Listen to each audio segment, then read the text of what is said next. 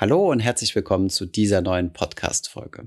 In der heutigen Folge habe ich einen Interviewgast aus New York dazu geschaltet und zwar Markus Koch. Markus Koch lebt seit einigen Jahrzehnten in New York und berichtet live von der Wall Street. Und ich hatte ein super interessantes Interview mit ihm über verschiedenste Themen, wie zum Beispiel Aktionärskultur in Deutschland versus USA, und über verschiedene Exzesse der letzten Zeit, zum Beispiel das Thema GameStop oder auch den Hype um sogenannte Specs. Aus meiner Sicht war es ein super interessanter Austausch, deswegen jetzt viel Spaß mit der Folge.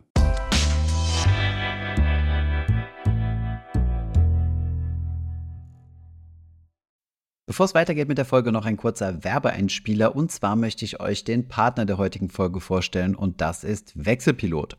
Pünktlich zum Start ins neue Jahr haben zahlreiche Versorger ihre Strom- und Gaspreise erhöht. Umso größer ist jetzt das Potenzial, mit Wechselpilot mehrere hundert Euro pro Jahr zu sparen.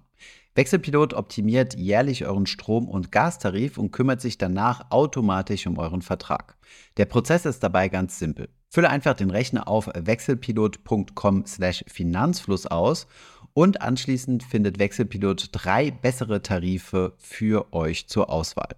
Nachdem ihr euch für einen Tarif entschieden habt, wechselt euch Wechselpilot dorthin und startet anschließend den Wechsel für euch jedes Jahr automatisch aufs Neue.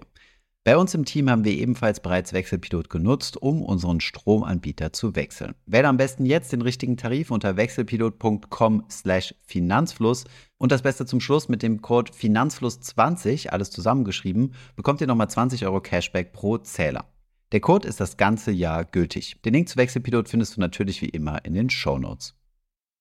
Ja, Markus, herzlich willkommen auf unserem Kanal. Wir hatten ja vor einigen äh, Monaten schon mal die Ehre zu sprechen und dich kenne ich ja schon deutlich länger, als du mich kennst. Äh, ich habe dich ja damals immer schon auf, äh, auf NTV gesehen.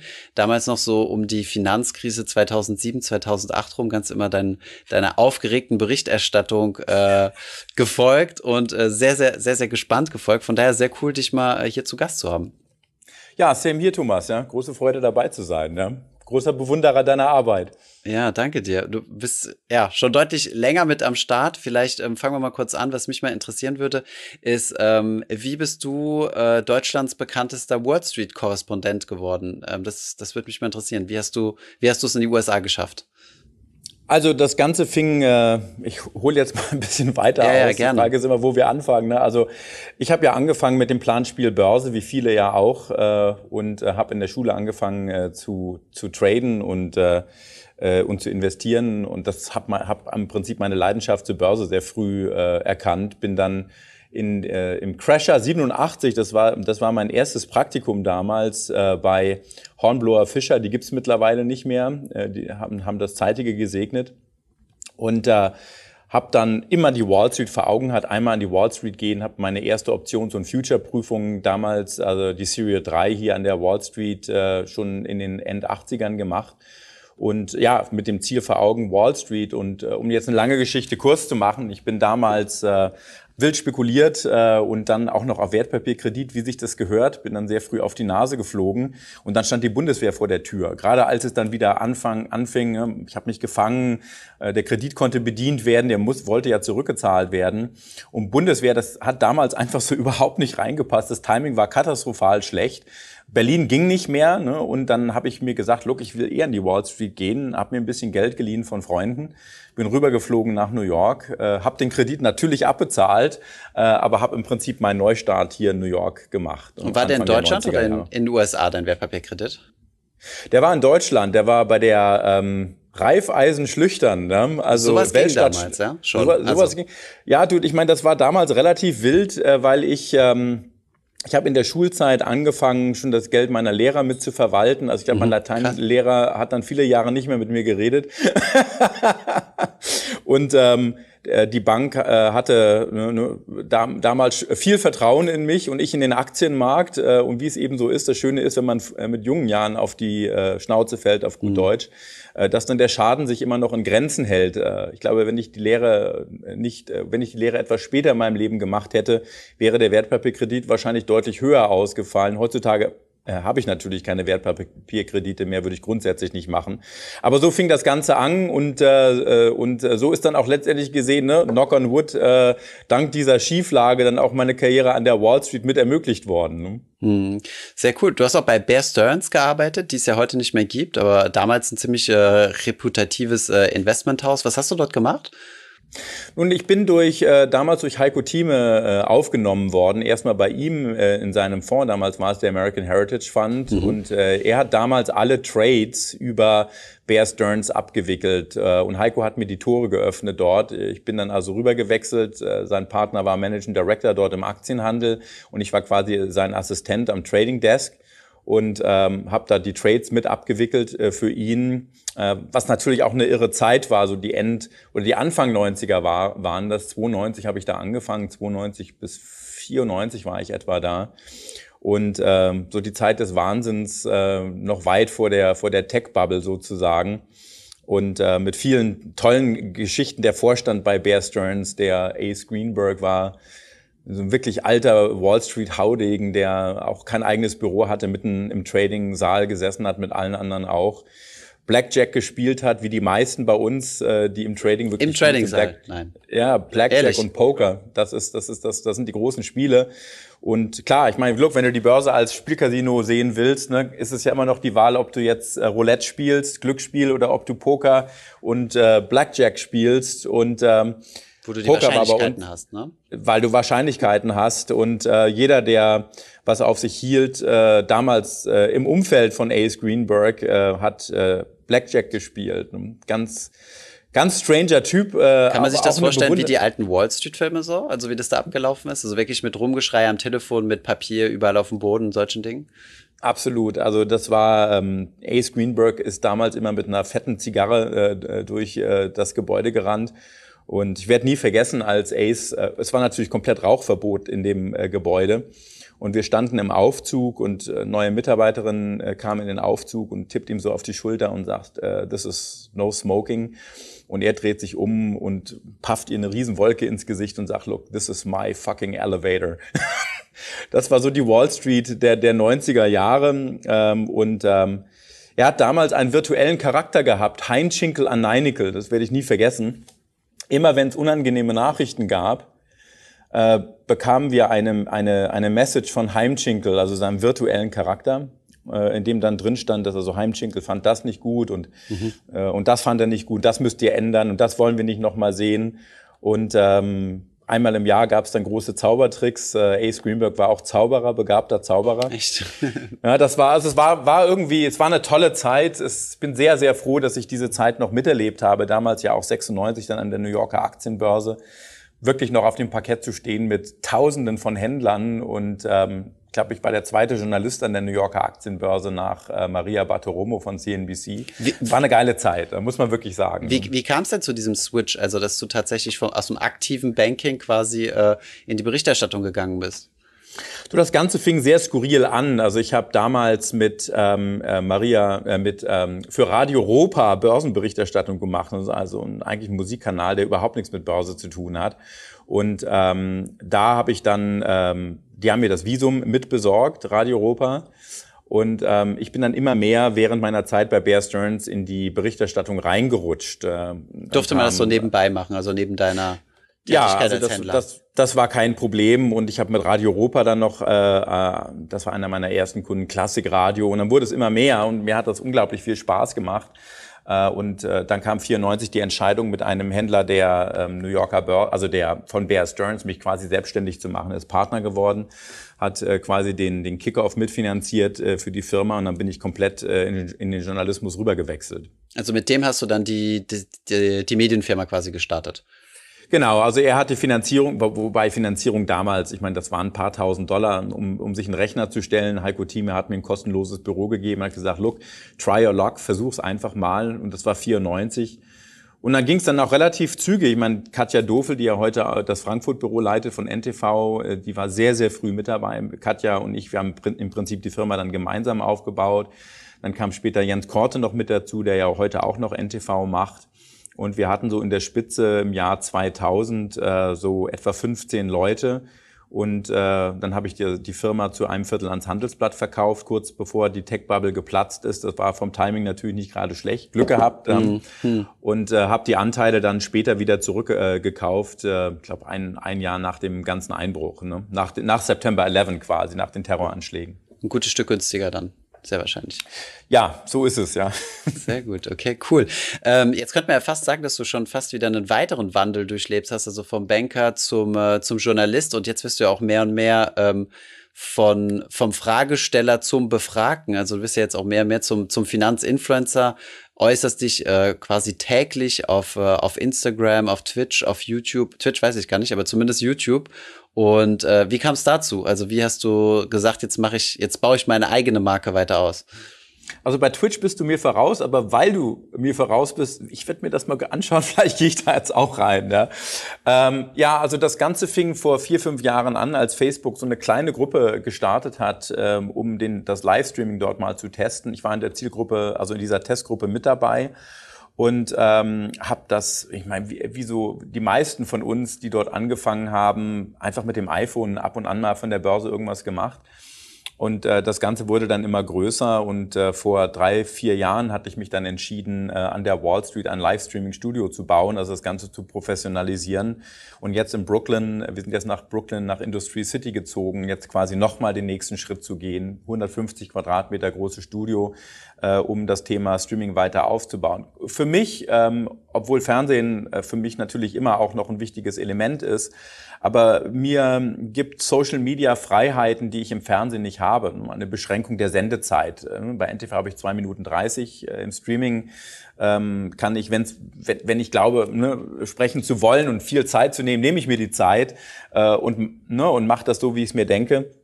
Und vor allen Dingen hat man natürlich auch die Möglichkeit, äh, mal nicht nur ein Einwegmedium zu haben, sondern sich tatsächlich auch auszutauschen äh, mit anderen Zuschauern. Also was denkt die Community eigentlich ähm, und äh, warum soll ich als Fernsehjournalist ähm, äh, immer automatisch wählen, worüber ich reden will? Vielleicht hat die Community ganz andere Interessen und deshalb bin ich großer Fan von Social Media und, ähm, und werde da in den nächsten Jahren auch noch richtig, richtig viel Gas geben und genieße die Freiheiten, die Social Media letztendlich gesehen auch bietet. Hm. Äh, was ich bei dir so beeindruckend finde, ist, ich kenne jetzt deine Statistiken nicht von, ähm, von deinen Zuschauern und Zuschauerinnen, gerade im Social Media Bereich, aber ich würde mal tippen, dass sie gar nicht so entfernt sind von unserer äh, Altersverteilung. Und ähm, jetzt mal im Vergleich zu anderen Leuten, die was über Finanzen äh, online erzählen, äh, bist du ja doch einer der deutlich erfahreneren. Ne? Und von daher finde ich, ne, finde ich wirklich gut, dass du es also quasi, also du, du sprichst ja auch perfekte Jugendsprache aller Diamond Hands und Co. Ähm, bist, bist du also voll drin, ja? Du, ich meine, ich glaube, man hat ja immer, also, weißt du, alt werden äh, ist immer auch eine Frage der geistigen Einstellung. Ja? Und ich glaube, dass äh, die Börse ja nun gerade ein Segment ist, äh, das, in dem man immer herausgefordert ist, neu zu denken, umzudenken, loszulassen, äh, wenn man letztendlich gesehen auch noch relevant sein möchte. Und äh, für mich äh, ist, glaube ich, der Kern des Ganzen die Leidenschaft, die ich für das Thema habe. Also wenn, ich kriege ja oft die Frage, was bist du? Bist du, bist du Journalist?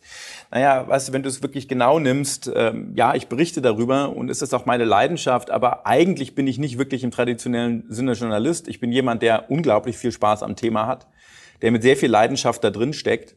Und es ist tatsächlich so, wenn du dir die Daten anschaust, decken wir mit den jetzt mittlerweile, wenn du den Podcast nimmst und die Social-Media-Kanäle, auch knapp 300.000 Followern, da werden sicherlich auch einige Doppelungen drin sein, aber so Pi mal Daumen, haben wir eine extrem breite Altersstruktur. Also ich würde mal sagen, dass ich das, äh, die, die Grenze, so, ich würde mal sagen, zwischen 20 und 55, aber wirklich jeweils gedrittelt ist. Also es ist das gesamte Spektrum mit an, abgedeckt.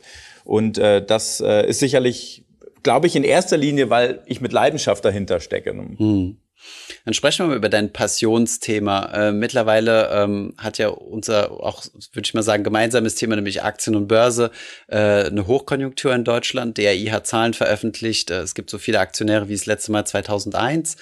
Ähm, wobei das vielleicht die Zahlen von 2000 war, ich weiß nicht mehr genau. Mhm. Und ähm, Denkst du, das ist nachhaltig? Geht es mal so ein bisschen? Und wie vergleichst du das aktuell mit den USA? Also sind wir, kommen wir mittlerweile so ein bisschen auf das Niveau der USA heran, wo die Aktie mittlerweile so ein bisschen normal wird? Oder meinst du, das ist temporär?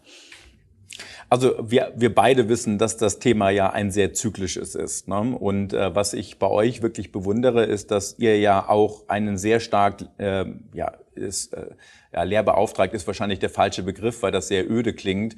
Aber ihr nehmt ja wirklich Anleger an die Hand äh, und zeigt ihnen, wie es funktioniert, welche Fehler man machen kann. Bei mir geht's in den Streams und ich mache ja 80 Prozent nur Streams, wirklich nur ums Trading. Und, und das Trading wird immer ein zyklisches Business sein. Guck mal, letztes Jahr ist jeder Hempel reich geworden. Letztes Jahr musstest du ja nicht groß nachdenken. Jeder Homer Simpson hat gedacht, du wirfst morgen einen Euro ein und kriegst äh, am Abend 10 raus. Und das hat auch funktioniert im letzten Jahr. In diesem, ne, und in diesem Jahr funktioniert es halt nicht mehr. Und ich glaube, das wird auch geraume Zeit nicht mehr funktionieren, weil eben Börse auch nicht dieses automatische Reichwerden bedeutet, zumindest nicht kurzfristig betrachtet. Das kannst du vielleicht, wenn du fünf oder zehn Jahre dabei bist, dann ist es eine andere Perspektive. Aber äh, ich sehe das natürlich auch in den Abrufzahlen. Ne? Letztes Jahr äh, zum Zenit äh, ne, Optionstrading ohne Ende. Ne? Jeder macht auf einmal Kaufoptionen. Äh, ist mein Kanal äh, monatlich mit 10.000 Abonnenten gewachsen. Jetzt wachsen wir monatlich vielleicht zwei, zweieinhalbtausend Punkte. Ne? Der Frust ist da, man verliert mal Geld. Es ist alles doch nicht so einfach. Man muss auch ein bisschen was wissen darüber. Und das schreckt natürlich schon den einen oder anderen ab. Aber ich bin das, ich sehe das komplett gelassen, denn ich meine, ich, ich war in Boomphasen dabei, ich war in Bustphasen mit dabei. Es wird auch wieder Bärenmärkte geben. Das wird auch was Gutes haben, wenn es mal wieder einen Bärenmarkt gibt äh, und Möglichkeiten gibt's immer. Und ich glaube gerade ähm, äh, diese, also was mir am meisten Spaß macht, äh, ist vor allen Dingen auch mal in Zeiten, wenn es ein bisschen schwieriger wird, die Leute an die Hand zu nehmen, zu sagen, look, das ist normal, was du fühlst. Äh, Kursrückgänge sind, sollten psychologisch genauso normal wahrgenommen werden wie Kursgewinne. Und das, finde ich, macht macht's für mich eigentlich aus. Und in diese Phasen, in denen es jeden Tag nur hochgeht, das ist für mich eigentlich relativ langweilig. Ne? Hm. Okay, und ähm, ja, super interessant. Wie siehst du wie siehst du die, also siehst du dann einen langfristigen Trend zu sagen, wir könnten mehr Aktionärskultur bei uns haben oder meinst du einfach nur, ja, das bleibt jetzt, das ist jetzt zyklisch, das geht jetzt wieder runter auf das Ausgangsniveau. Äh, in Deutschland werden wir es nie auf das Niveau bekommen, dass wir sagen, okay, ähm, Kapitalmarkt gehört einfach zu unserer Rente mit dazu als Element. Na, also ich glaube, dass sich äh, in den Köpfen der Menschen, vor allem auch die jüngeren Menschen, wenn man sich die Reddit-Boards mal anschaut, schon sehr, sehr viel getan hat und auch das Thema ganz anders wahrgenommen wird. Und ich glaube, dass vor allen Dingen die Profis äh, dazu aufgefordert sind, ich meine, lasst diese, äh, die, also, äh, die Ansprache der Menschen muss sich ändern. Und äh, ich glaube, das hat sehr viel damit zu tun, auch mit Social Media, dass eben dieses Predigen von der Council, du hast den allwissenden Experten, der auf den Events auf die Bühne geht und dem kleinen Mann erklärt, wie die Welt funktioniert. Und dann geht man raus aus den Events und sagt, oh, guck mal hier, der CIO ist aber ein hochintelligenter Mann. Wir haben aber keine Ahnung, was wir jetzt damit machen sollen. Ne? Also dass im Prinzip diese Grassroot-Perspektive, die Grassroot-Betrachtung der Dinge und die Tatsache, dass eben durch Social Media auch eine ganz andere Interaktion und Kommunikation zwischen Experten und Laien stattfinden kann und unter Laien selber, das, glaube ich, äh, verändert insgesamt langfristig gesehen die Landschaft durchaus. Also das wird nach oben pendeln, die Teilnahme. Es gibt natürlich einen essentiellen Unterschied und das kann sich nur auf politischer Ebene ändern. Bei uns in den USA ist erstmal das Aktionärstum in die Wiege gelegt. Jeder versteht, dass wenn du ein Stück Tesla besitzt, dass du auch ein Stück Unternehmertum besitzt, dass du ein Stück Wahnsinn besitzt. Äh, äh, Elon Musk ist ja grenzwertig wahnsinnig, ähm, aber man ist mit dabei und vor allen Dingen ist es steuerlich gefördert. Äh, guck mal, ich trade in meinem Pensionskonto Aktien. Ich zahle überhaupt keine Steuern auf meine Trades. Ich zahle überhaupt keine Commission auf meine Trades. Und wenn ich dann irgendwann mal, was weiß ich, 55, 60, 65 bin und ich fange dann an, Geld aus diesem Pensionsplan rauszunehmen, dann zahle ich halt eine wahrscheinlich reduzierte Steuer darauf. Und dadurch ist die Motivation natürlich eine ganz andere. Also das Thema muss in Deutschland vor allen Dingen politisch gewollt sein. Das, glaube ich, wird langfristig gesehen den großen Unterschied ausmachen. Wenn du wirklich Steuern sparen kannst dadurch, dann äh, wird die Partizipation auch deutlich zunehmen. Das finde ich sehr, sehr schön auch, dass die FDP ja auch jetzt Stimmen der CDU so ein bisschen in die Richtung gehen, zu sagen, look, ähm, Aktien machen langfristig einfach Sinn. Du hast noch nie Geld verloren nach 13 Jahren, noch nie. Vielleicht würde es mal Sinn machen, bei der Geburt jedem 4000 Euro in die Hand zu drücken. Also das wird kommen und ich glaube, das, wird, das ist letztendlich viel wichtiger auch als das Thema der Education. Ähm, jede Umfrage zeigt, dass der amerikanische Durchschnittsanleger äh, den Deutschen noch weit hinterherhinkt im Know-how. Ja? Äh, aber er ja, also das zeigen die meisten Umfragen. Unterm Strich gesehen ist es die Steuer, es muss politisch gewollt sein. Wenn es politisch gewollt ist, ist der Ausgangspunkt äh, ein ganz anderer. Hm, okay, ja. Und wurdest du da von gewissen Parteien schon mal äh, approached? Also sind sie schon mal auf dich zugekommen, haben mal gesagt, hey, wie, wie läuft denn das da drüben in den USA? Sollten wir das mal so machen? Weil eigentlich brauchen wir ja gar nicht so weit gehen. Ich sitze hier gerade in Frankreich und auch hier kannst du bis zu 150.000 Euro in Aktien investieren, komplett steuerfrei, auch für die Altersvorsorge. Also so, brauchen gar nicht über den Atlantik schauen, ne? Ja, also ich bin äh, gerade jetzt vor ein paar Wochen von Christian Lindner angesprochen worden von der FDP, hatte mit ihm dann auch, also nicht auf meinem Kanal, sondern auf den Kanälen der FDP einen Stream dazu, der auch extrem gut gelaufen ist. Und man merkt, äh, dass äh, der Zuspruch aus der Bevölkerung, ist natürlich immer die Frage, wie man anpeilt, ne, äh, deutlich zugenommen hat. Und aber look, die Bundestagswahl wird ja natürlich auch viel zeigen, ne, ob wir jetzt eine eher linksorientierte Regierung bekommen und das Thema Aktien eher negativ dargestellt wird. Man kann nur hoffen, dass das siegt, was einfach wirklich faktisch Sinn macht. Und Aktien machen faktisch einfach Sinn langfristig. Das sagt jede Statistik. Lass den Markt einbrechen, so be it aber wir, wir reden ja hier über Laufzeiten, die ähm, die, äh, die das ganze Thema doch sehr relativieren. Was willst du machen? Willst du Sparbuch machen bei negativen Realzinsen? Das macht überhaupt keinen Sinn. Ne? Gut, die Realzinsen waren ja so gut wie immer schon negativ, nur jetzt kommt halt der politische Druck auf, dass auch die Nominalzinsen negativ sind. Ne? Also, dass du wirklich, äh, dass da schwarz auf weiß steht, minus irgendwas. Ne? Vorher musstest du ja immer deinen äh, niedrigen Zins, die Inflation abziehen. Das war dann noch eine kleine Kopfrechenarbeit und so, aber jetzt steht's halt schwarz auf weiß, ja. Ja, ich meine, wobei der Real, du hast natürlich vollkommen recht, aber sagen wir es mal so, der Realzins war selten so tief wie heute. Mhm. Also mit steigender Inflation vor allem, ne? Mit steigender Inflation. Das wird sich, glaube ich, erübrigen. Ich glaube, dass die Inflationsängste erheblich nachlassen werden in den nächsten Monaten. Ähm, aber äh, Tatsache ist einfach, dass es rein äh, rechnerisch gesehen und wenn man sich die Verschuldung der Staaten anschaut, eben doch sehr unwahrscheinlich ist, dass wir jetzt das große Comeback des Sparbuchs sehen werden. Mhm. Ja, logisch, klar denke ich auch, ja. Äh, du hast eben gesagt, wir in Deutschland. Äh, hast du doch einen Bezug zu Deutschland? Du bist ja schon seit sehr langer Zeit äh, in den USA. Also ich sitze natürlich zwischen zwei Stühlen, ne? Und das Problem ist, du, du, du wohnst in Paris, ja, jetzt bist das ist näher dran an Deutschland. Aber zu guter Letzt ähm, genieße ich die Tatsache, dass ich äh, zwischen diesen beiden Welten sitze. Mein Herz wird immer für Europa schlagen und auch für Deutschland, weil ich glaube, dass zum Beispiel Freundschaften eine andere Wertigkeit haben äh, und einen anderen Tiefgang haben. Das ist viel Klischee, aber nach fast 30 Jahren in den USA glaube ich, dass daran einfach auch sehr, sehr viel wahr ist. Und, ähm, äh, und das mag sich jetzt ein bisschen theatralisch anhören, aber meine Leute sind mir wichtig ja? und, ähm, und meine Aufgabe ist mir wichtig, weil ich mich immer, auch in den Zeiten bei Bear Stearns, immer als auch äh, der als Kleinanleger selbst gesehen habe. Und ja, ich kenne CEOs und ich kenne CIOs und, äh, und man spricht mit denen, aber zu guter Letzt schlägt mein Herz für den deutschen Privatanleger. Und äh, ich kriege ab und zu Anfragen in den USA was zu machen, aber meine Welt ist, ist, der, ist der deutschsprachige Raum und das wird letztendlich gesehen auch immer bleiben, weil, weil mir das persönlich einfach auch wichtig ist.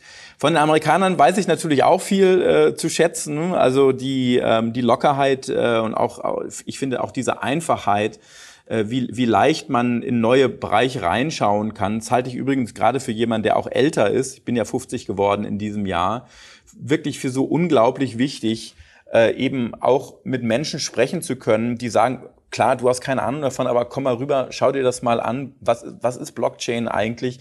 NFTs, what the fuck, wie funktionieren die überhaupt? Ja? Und ähm, ich möchte nicht, dass es mir mal geht wie meinem Dad, ja? der mal da saß und sagte, erklär mir mal, wie, äh, wie BTX funktioniert. Ja? Und da muss man schon am Ball bleiben und das bedarf eine gewisse Offenheit. Und ich finde, dass gerade in New York, äh, in äh, eine Stadt, in der nun wirklich auch viele extrem gute Leute sitzen. Du, wenn du in New York bist, musst du viel Geld verdienen. Deshalb hast du auch viele gute Leute hier.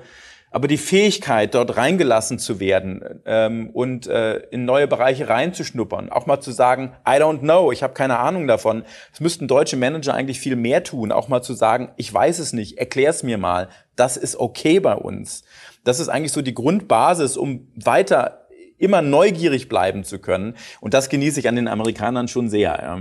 Sprechen wir jetzt mal über diese, über die GameStop-Zeit, weil das hast du ja noch mal deutlich näher erlebt, äh, weil du ja vor Ort warst. Ähm, und ich glaube, wir müssen das mal so ein bisschen aufarbeiten. Da wird sicherlich noch interessante Stories geben, die dazu rauskommen werden. Ähm, aber ich habe auch ein bisschen in deine Livestreams reingeguckt, äh, die du auf Instagram gemacht hast und hast dort die Aussage getroffen, dass du noch nie so eine emotionale Börse erlebt hast. Was ja schon eine beeindruckende Aussage ist, äh, da du ja schon verschiedenste Crashs mitgemacht hast. Die 2000er Jahre Dotcom-Bubble, 2007, 2008, die ja schon dahingehend extrem war, dass, dass Menschen sich teilweise das Leben genommen haben. Ähm, wie, ja, wie hast du diese GameStop-Sache äh, empfunden? Also ich glaube damals, ähm, war es eine andere Emotionalität, weil sie auch nicht so sichtbar war. Ne? Also wer hat damals für den Hype mitgesorgt? Das waren dann irgendwelche Börsenbriefe oder Anlegermagazine, die irgendwelche irrsinnigen Kursziele genannt haben. Aber äh, die Möglichkeit, wirklich auf Social Media sich dazu auszutauschen, war ja in dem Umfang überhaupt nicht möglich. Die Commission waren es anders, die Gamification des ganzen Themas war auf einem ganz anderen Niveau. Und deshalb glaube ich, dass auch wenn äh, diese Bubble damals natürlich auch schmerzhaft war, aber die Sichtbarkeit dessen, Interessen ist bei weitem nicht so groß gewesen wie aktuell. Und äh, für mich war diese GameStop-Geschichte insofern ganz spannend, weil ich erstmal da saß und sage, look, ich muss es erstmal verstehen, was da passiert, mhm. bevor ich darüber so. urteile, ne, bevor ich, bevor ich urteile. Und für meinen Geschmack, ähm, gerade die Etablierten und auch viele der Profis, ähm, die eigentlich gar nicht im Thema stecken, wahrscheinlich sich auch noch nie ein Reddit-Board angeschaut haben oder eine Kryptowährung, kommen viel zu schnell zu irgendwelchen Urteilen. Das ist so das einzig Blöde an der Börse, dass du, wenn du einen Börsianer nach einer, etwas fragst, kriegst du immer eine Antwort, auch wenn die davon eigentlich keine Ahnung haben. Aber eine Antwort wirst du immer kriegen. Und deshalb war es mir bei dieser GameStop-Geschichte wirklich wichtig, mal herauszufinden, worum geht's da eigentlich? wie agieren die da eigentlich? Was bedeutet Gamification überhaupt? Und ähm, was für mich in dieser Diskussion am spannendsten war, äh, ist, äh, die, dass ich, ne, ich habe mit Hedgefondsmanagern gesprochen, die haben mir gesagt, oh Gott, du bist viel zu Reddit-Board freundlich, ja, äh, das sind alles Wahnsinnige, wie kannst du dich da hinstellen als Wall Street-Mann und, äh, und denen Gehör schenken? Äh, das war das Feedback der Hedgefondsindustrie und das Feedback der Reddit-Boards. Ich bin ja bei Wall Street Bets auch äh, ab und zu mal mit erwähnt worden. War, ne, schau dir den Boomer an, ja, keine Ahnung davon, aber will über GameStop reden. Und ähm, das wird, also, und ich, ich saß in der Mitte und gesagt, das ist einfach nur geil, ja, weil es ist doch nichts Schöneres, wenn du in der Mitte bist und von beiden Seiten wird schön gerieben. Für mich ist das eigentliche Fazit wirklich, es ist so unglaublich wichtig, überhaupt erstmal eine Kommunikationsebene zu eröffnen. Ähm, und ich fand es sehr bewundernswert, wie die amerikanische Börsenaufsicht und auch die Senats- und Kongressanhörung daran gegangen sind. Weil man eben von vornherein gesagt hat, es geht nicht darum, die, die Reddit-Boards abzustrafen, sondern es geht darum herauszufinden, was ist da passiert und vor allen Dingen, ist an der Kritik der Reddit-Boards vielleicht auch was dran? Ist die Art und Weise, wie Short-Selling gemacht wird, äh, sollte das überdacht werden? Äh, ist die Transparenz von Hedgefonds eigentlich wirklich ausreichend? Und dann haben wir äh, wenige Wochen später diesen großen Kollaps dieses Family Offices, ähm, Arkegos, das war nicht die Reddit-Boards, das war Arkegos, die im Prinzip uns an den Rande eines Kollapses gebracht haben. Und ich finde, die, die Regulatoren sind da sehr, sehr gut rangegangen. Und look, it's Gamification. Ne? Und weißt du, wer bin ich hinzugehen zu sagen, äh, ich meine, dass jetzt Wendy's gekauft wird, weil ein, äh, ein Sommer Erdbeerhühnchensalat rausgebracht wird und mein, mein Chicken Tenders ist, you know, fine with me, ja, wenn Analyst rausgeht mit irgendwelchen Irrsinnsprognosen. Das Schöne an der Börse ist doch, dass wir alle Freiheiten haben, zu definieren, was wir für eine angemessene Bewertung oder Ausgangspunkt halten oder nicht. Und in vielerlei Hinsicht ist ja das, was die Reddit-Boards gemacht haben, fundamental auch sehr gut begründet gewesen. Mhm. Willst du uns das vielleicht nochmal ganz kurz in deinen eigenen Worten zusammenfassen, was da genau passiert ist? Weil ich könnte mir vorstellen, dass wir ziemlich viele Zuschauer haben, die, die da noch nicht auf dem tiefen Wissenslevel sind, wie das, was du gerade uns gesagt hast. Also ich, ich nehme das mal über GameStop hinweg, weil wir das ja in mhm. vielen Bereichen Stimmt, sehen. Ja. Ne? Also essentiell gesehen äh, geht es darum, ähm, Aktien zu finden, die sehr hohe Short-Positionen haben, also bei denen vor allen Dingen institutionelle Investoren auf sinkende Kurse setzen. Äh, es ist äh, möglich, äh, bisher jedenfalls, äh, mehr Aktien leer zu verkaufen, als es an ausstehenden Aktien gibt. Und äh, das ist natürlich nicht so ohne, denn äh, das kann äh, einmal natürlich einem Unternehmen erheblich Schaden zuführen. Andererseits, wenn die Reddit-Boards sich zusammenfinden und, ähm, und der, der Kurstreibende bei der GameStop-Schiene hat ja fundamental auch ganz gut begründet, warum die, die Aktie höher bewertet sein sollte. Also die aktuelle Bewertung ist immer noch jenseits von Gut und Böse. Aber das hat fundamental durchaus Sinn gemacht. Wir haben einen Short Squeeze bekommen, also die Leerverkäufe mussten ihre Aktien eindecken, zurückkaufen und das hat das Ding nach oben gehebelt. Aber Thomas, du weißt, das Thema ist komplex. Ja? Die große Frage ist zu guter Letzt natürlich auch, wer ist denn wirklich dahinter, hinter diesen kurstreibenden Faktoren? Und äh, nun sitzen wir an der Wall Street. Die Menschen hier sind auch nicht dumm. Und Goldman Sachs hat ja nun gerade in, einer Studie rausgefunden, dass de, der erste Kursschub bei vielen dieser Reddit-Aktien äh, tatsächlich durch die Boards verursacht wurde. Dass aber die künstliche Intelligenz, die Maschinen, die Quantenmodelle mittlerweile auch schon sehr gut wissen, wenn die Diskussion bei den Reddit-Boards anfängt, mit größeren Trades draufzuspringen. Also ich glaube, dass das sehr schnell verschwimmt und dass der ein oder andere sich auch wundern würde, welche größere Institution da mit, Piggyback mit quasi hat. mitfährt. Ja. Mhm. Ja, super interessant.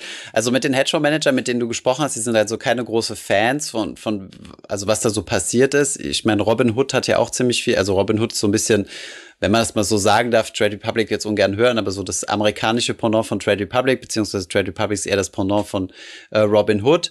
Und die haben ja ihr Handelsvolumen an Hedgefonds verkauft. Das heißt, du kannst ja dort bei denen handeln. Und wenn ich dort eine Order einstelle, wird das quasi direkt durchgereicht an einen Hedgefonds oder an mehrere Hedgefonds. Und dafür werden die bezahlt, was ja bei uns in, in Deutschland nicht möglich ist.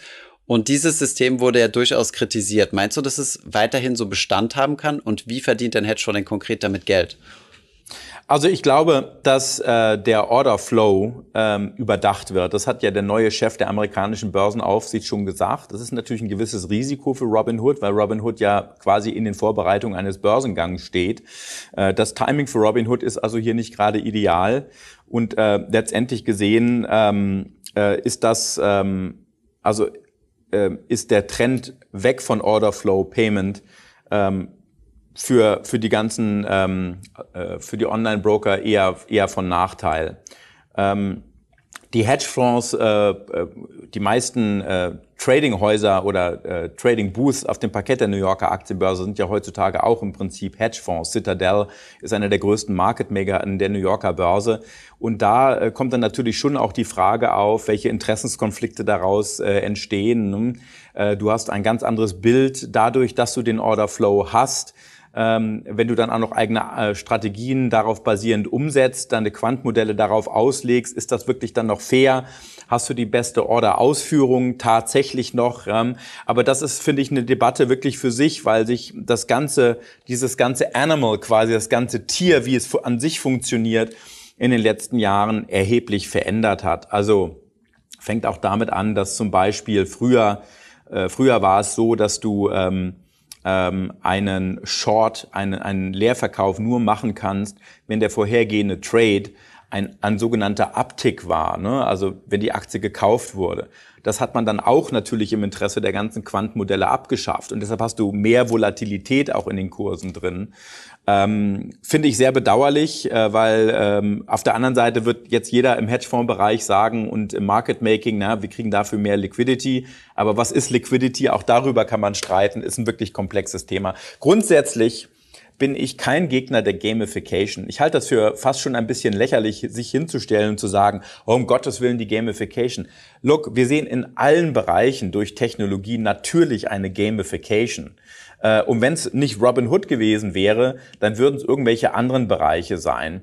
Große Frage ist einfach, ähm, ob man den Menschen quasi, und das ist ja auch das große Fragezeichen der, der Regulatoren, wenn du im Prinzip kostenlos Trading machst, ähm, ist die Frage, ob du den Leuten und, und am besten noch mit Leverage und einem Hebel, der gewaltig hoch ist, dann ist natürlich schon die Frage, ob du den Menschen quasi einen geladenen Revolver in die Hand drückst, ohne ihnen zu erklären, welche Risiken damit letztendlich gesehen verbunden sind. Und in einem Markt, der nur steigt, ist es natürlich leicht, aber schau Risiko. mal an, mhm. klar, es hast kein Risiko und schau dir mal an, dass wir im Kryptobereich äh, in, äh, bei Bitcoin in Asien teilweise mit Hebeln von bis zu 100 arbeiten. Also kein normaler Mensch an der Wall Street würde, ich glaube, ein Hebel von zwei ist so ein bisschen das Maximale, was wir hier an Schmerzgrenze sehen. Aber hier gilt natürlich einfach das immer, was in Finanzmärkten immer Geld gibt den Menschen, was sie haben wollen. Wenn die Menschen nach, äh, nach Leverage schreien, gib ihnen, was sie haben wollen. Deshalb haben wir auch den SPAC-Boom gehabt, diese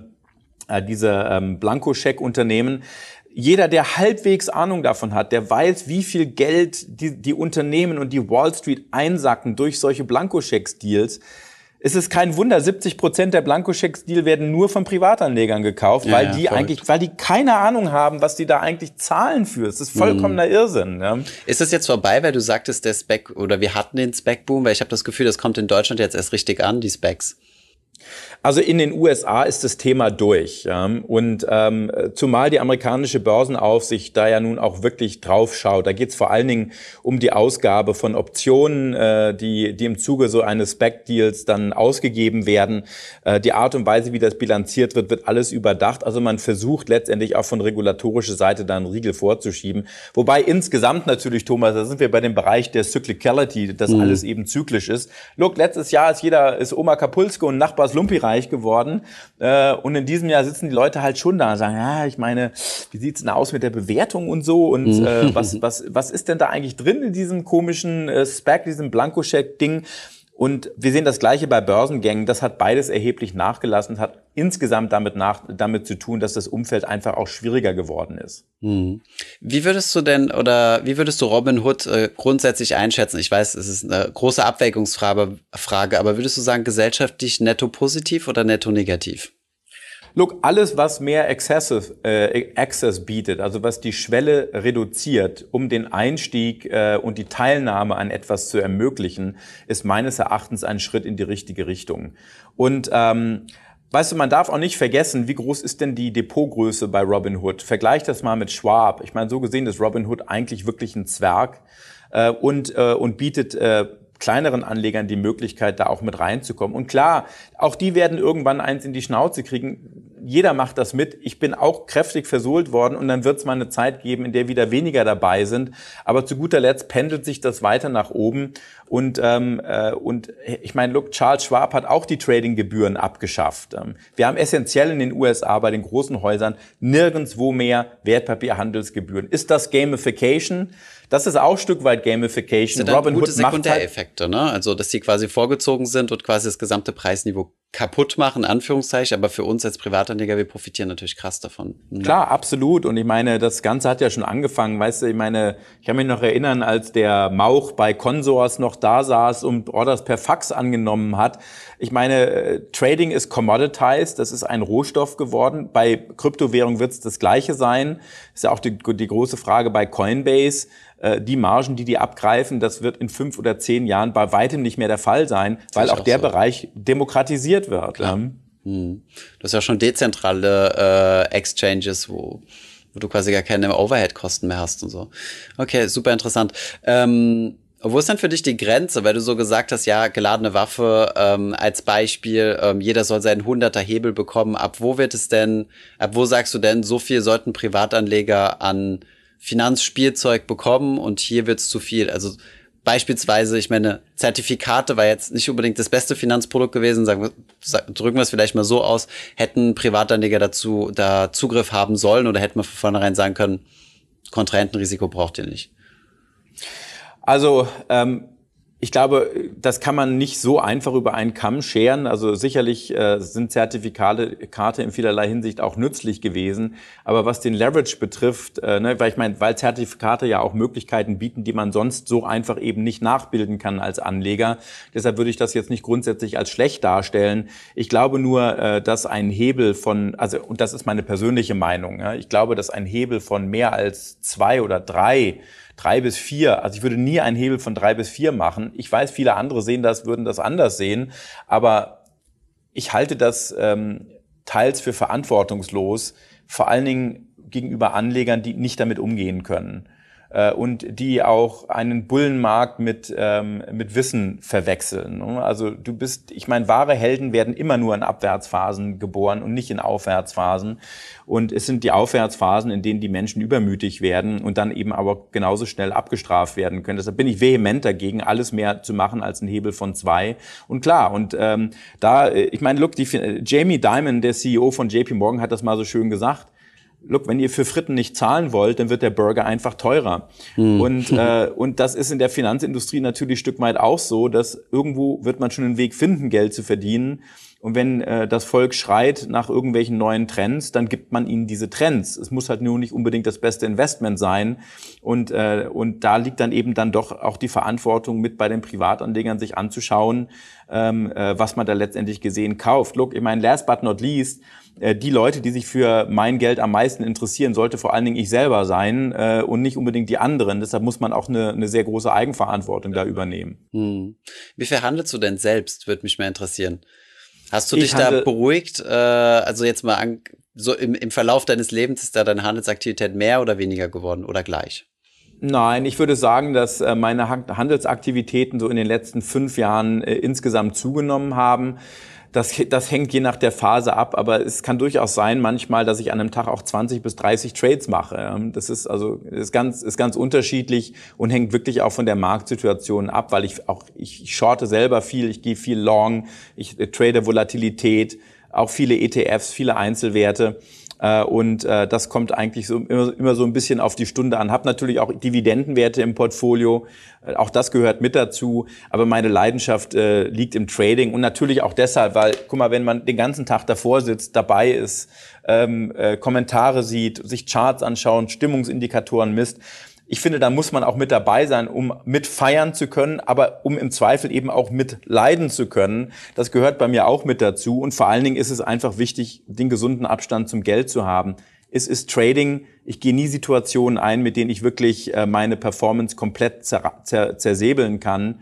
Ähm, und ähm, ich äh, investiere oder lege vor allen Dingen nach Risiko an und weniger nach Chance weil, weil ich an der Wall Street mein Geld verdiene und an der Wall Street investiere und deshalb habe ich, ein, habe ich für mich eine ganz, äh, eine ganz andere Vorgehensweise.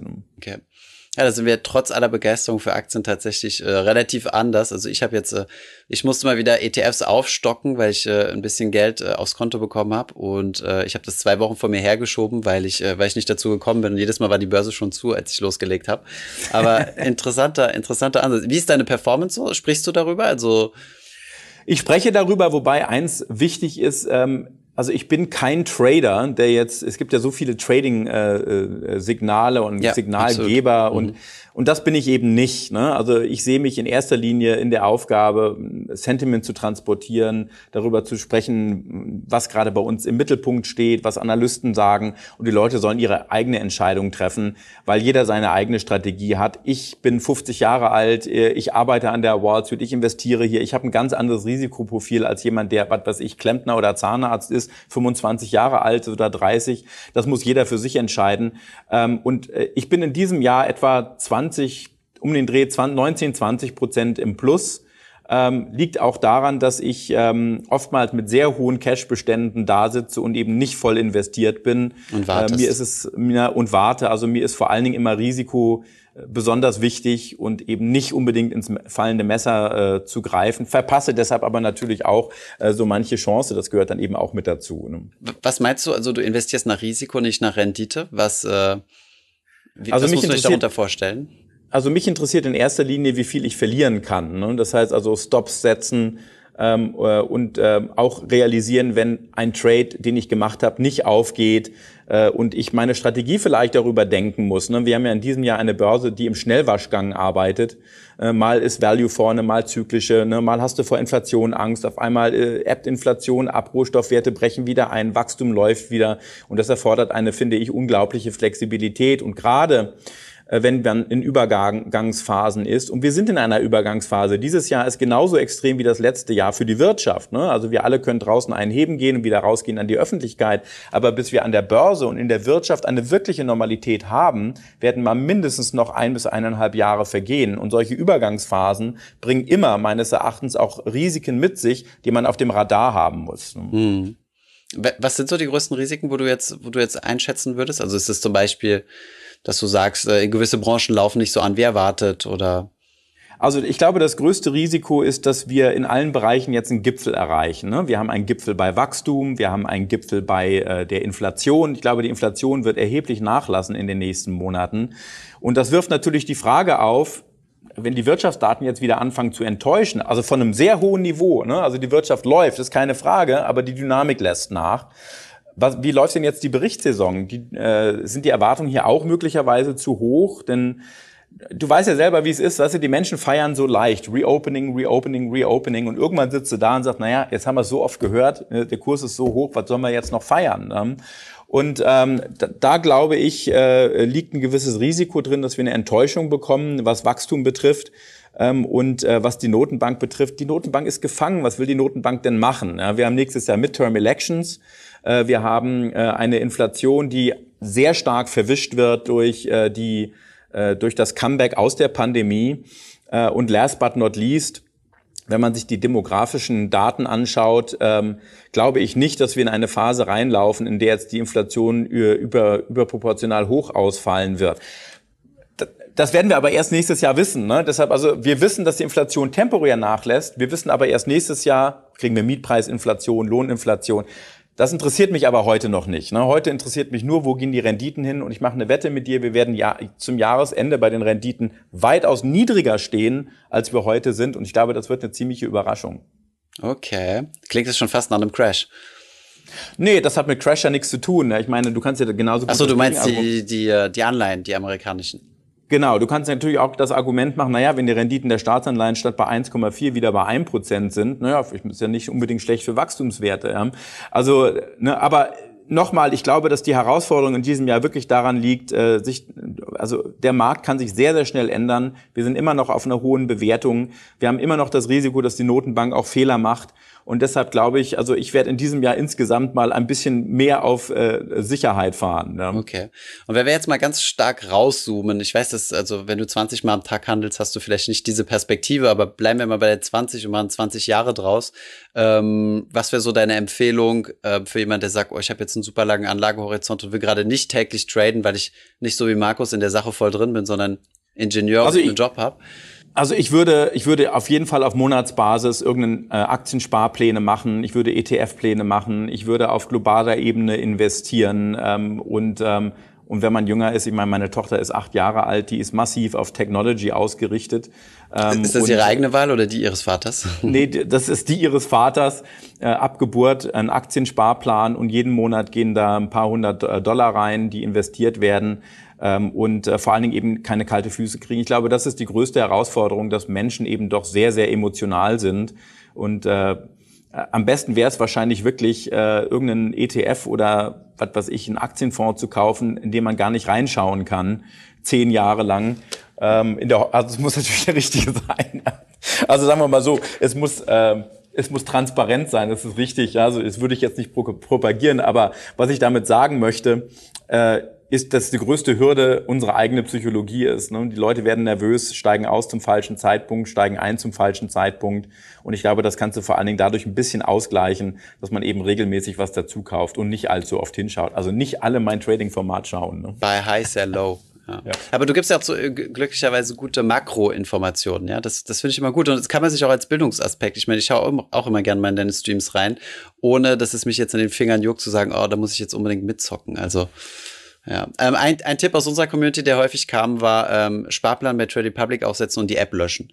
Das, äh, genau, das, das würde ich auch sagen. Ja, gute Idee.